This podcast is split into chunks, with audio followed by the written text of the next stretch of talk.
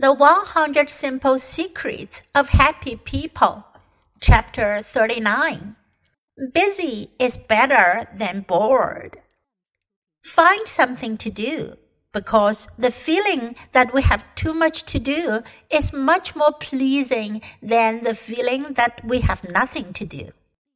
A philosopher once noted that people long for immortality but run out of things to do on a rainy afternoon. If we planned out our time in long chunks, say 20 years, we would never consider penciling in five or ten of those years for wasting time.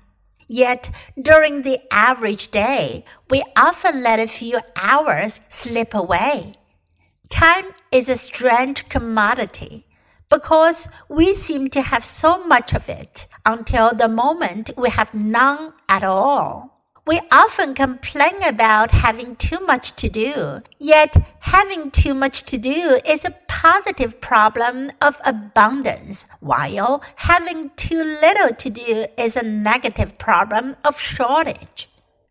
Metro Plastics Technology in Indiana tested out this principle by cutting the length of the work week for its employees from 40 hours to 30 hours.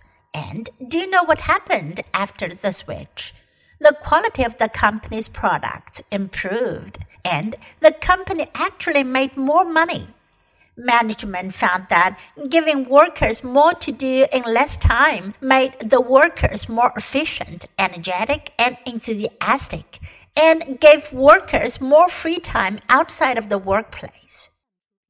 In studies of college students, those with more demanding schedules were 15% more satisfied with life. Despite the more demanding schedules, the individuals studied did not experience any more stress than those with less to do.